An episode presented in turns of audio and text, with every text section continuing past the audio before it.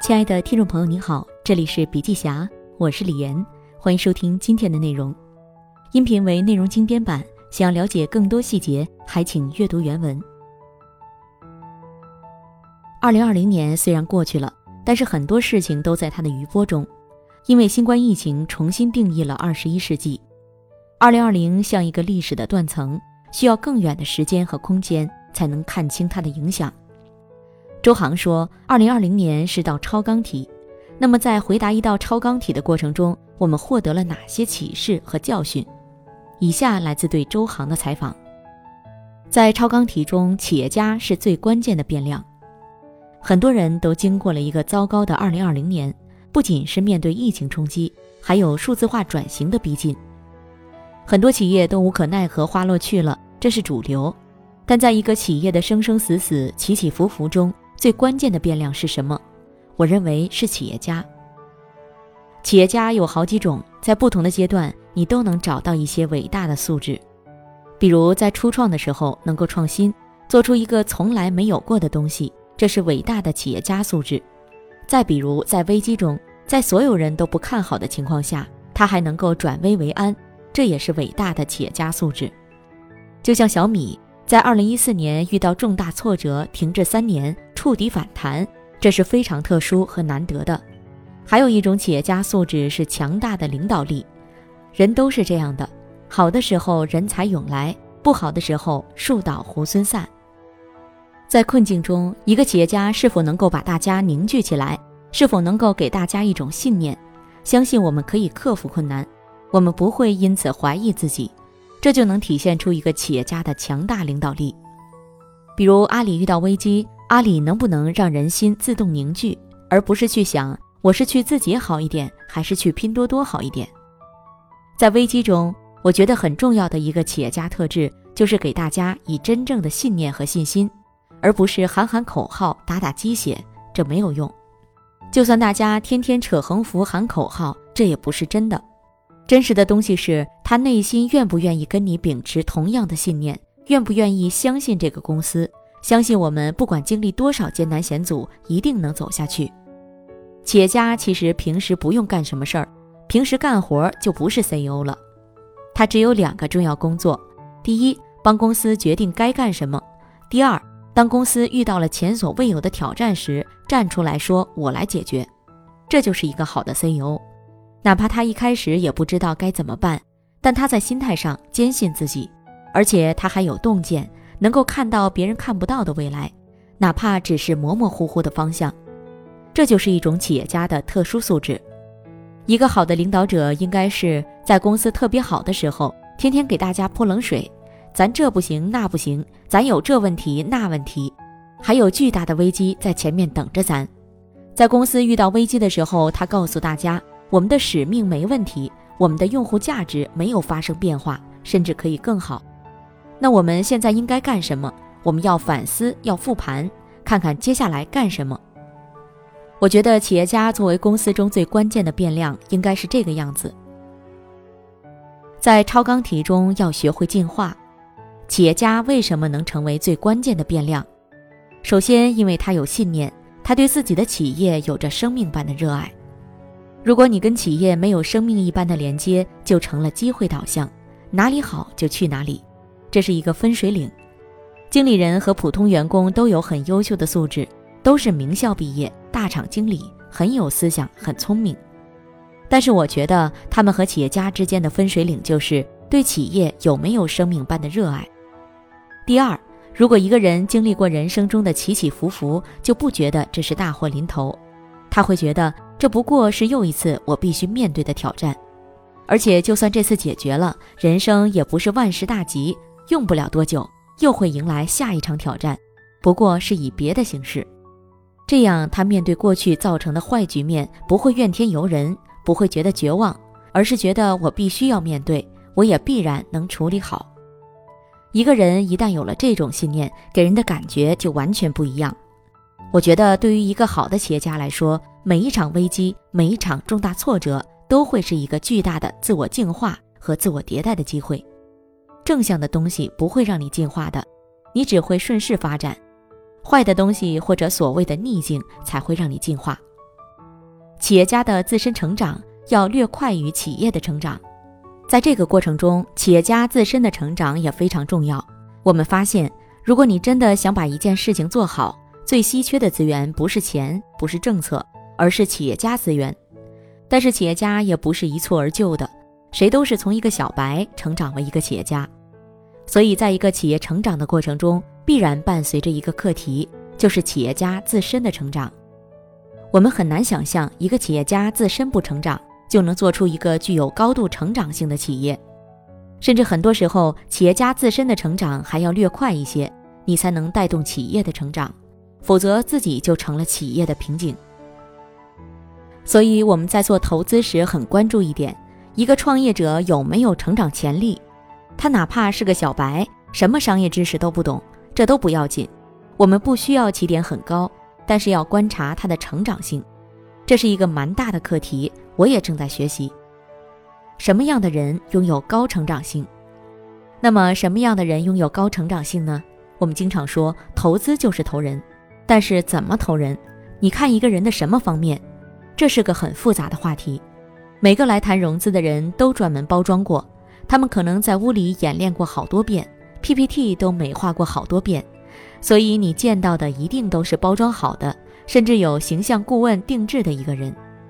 这还不够，在此之前，他已经跟一百个投资人聊过，知道你们想听什么，所以你见到的人可能是化了浓妆的人，这是我们面临的现实。同时，你的接触时间又很短，从初步接触一个陌生人到最后投资他，你们的见面不会超过十次，每次有可能短则半小时，长则一下午，所以你真正跟一个人的接触其实是短暂的。你看到的一定都是很正向的东西，特别是你想投资他的时候，这个是很大的挑战。我们在面对他的时候，他都在表演，当然没办法观察他的成长性。所以我觉得，如果对照着这些情况，就反过来思考自己要看什么呢？成长性体现在具体决策中。第一，你需要把它放在一个过程中去考察。为什么我和极客公园搞了一个创始人工坊，就是想把观察和评判放到一个过程中，看他在这期间有什么变化。第二，看他面对负面评价的反馈，面对负面评价，他是争辩、解释、不屑一顾，还是从中吸收一些东西？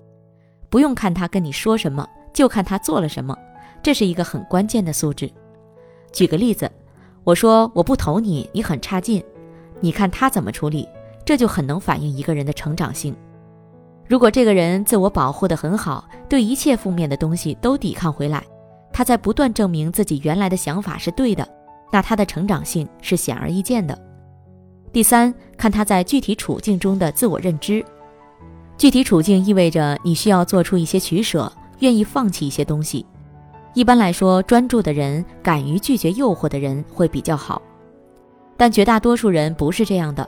大部分人都特别愿意拥抱机会，特别当你做得好一点以后，无数资源就开始向你汇聚。总有人对你说：“我有个事儿想跟你合作，我有什么资源，你有什么资源，咱俩一干，这事儿就能干成了。”你就特别愿意干，特别不愿意放弃任何机会。这种时候往往会出问题。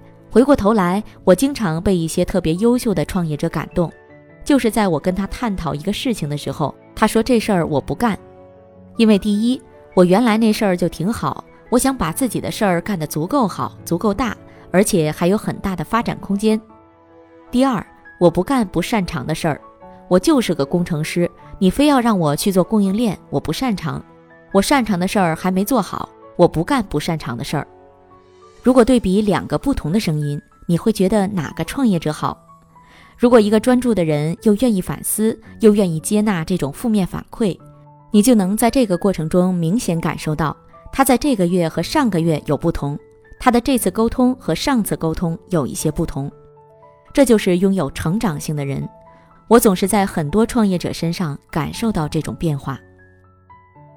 反之，如果一个创业者每次都在说一样的事儿，每次在说自己的好，每次都在跟你说有新的可能性，我觉得这样的人是散的，就跟练功一样，花招很多。但身法是散的。超纲题背后的思考，创业永远是向死而生。创业的归宿永远是走向死亡，跟人的生命一样。特别是如果你是以创新为驱动的企业，终局一定是失败、死亡。但我觉得人的本能是向死而生，死亡是每个企业家和创业者的必修课。虽然创业过程充满危机和痛苦，归宿还是死亡，但我们还是追求创业的乐趣。就像我们都要面对人生的疾病、痛苦、挫折，但我们还活得挺带劲儿，还老想活得更长，让自己再痛苦几年吧。为什么人会这样？生命的魅力是什么？我想先补充一点，我觉得人为什么要活得这么长久？第一，我们总在寻找什么东西去超越或克服死亡。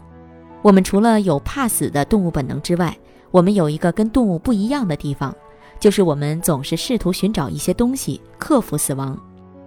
我觉得能够解决好死亡话题的人本身就凤毛麟角。我也问过自己，我为什么怕死？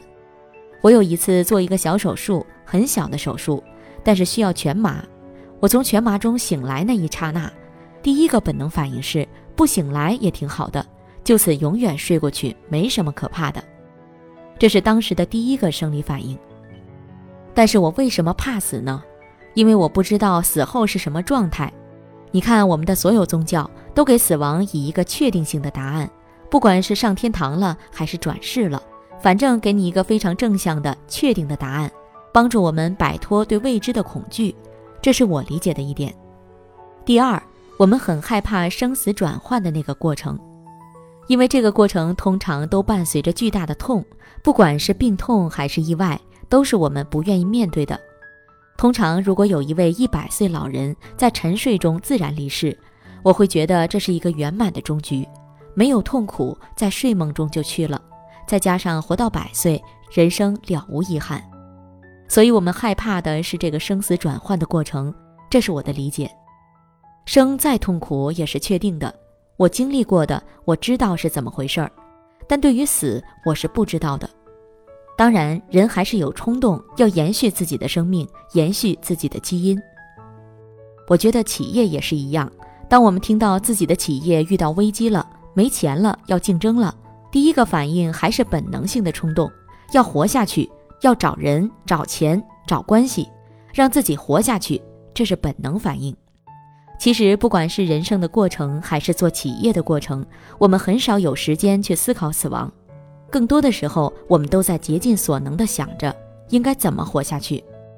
其实，从更大的历史进程来看，我们都会消失。创业的归宿就是死亡，创业本身就是一个向死而生的过程，这个过程本身就很痛苦。那么，一个人什么时候能够解脱？我认为是摆脱了成败束缚的时候。当你追求的是一个过程，你享受这个过程本身，你享受自己从中得到的成长，而不是结果的时候，我们可能就不用受到那些外在东西的束缚了。其实人生也是这样。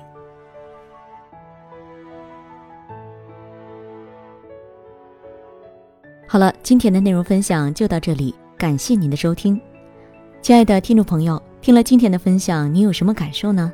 您可以在评论区留言，有什么意见或建议也可以告诉我们。如果您觉得笔记侠的内容对您有所帮助，可以点赞加转发，分享给更多的朋友。同时，笔记侠分享在各大音频平台，喜马拉雅、懒人听书、蜻蜓、乐听、三十六课、荔枝等都有发布，搜索“笔记侠”即可关注。感谢您的支持。笔记侠商业合作包括深度专访、品牌传播、线下沙龙合作，请联系魏志尚。幺七六三幺八八幺九五七，幺七六三幺八八幺九五七。